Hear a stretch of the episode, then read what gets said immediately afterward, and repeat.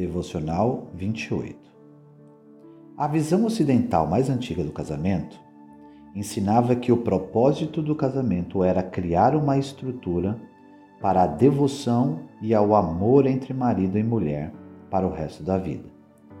Era um vínculo solene que visava ajudar cada parte a sujeitar impulsos e interesses individuais em favor do relacionamento.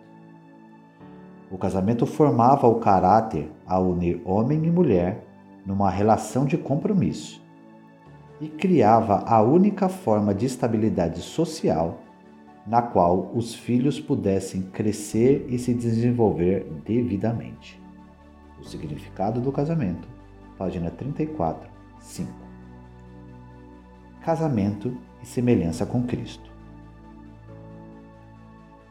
O casamento é algo sem igual para a formação do caráter.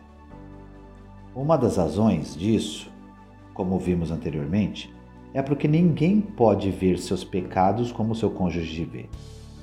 Seu cônjuge se tornará um espelho no qual você poderá se ver mais claramente do que nunca, se tiver coragem de olhar.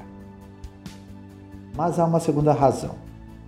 O casamento oferece a você mais oportunidade de autossacrifício voluntário até mesmo do que a paternidade ou a maternidade. Os sacrifícios que você faz pelos filhos não soam tão voluntários. Reiteradamente, todos os dias, o casamento oferece ocasiões em que você pode responder graciosamente ao seu cônjuge, e não com irritação, com humildade e não com arrogância.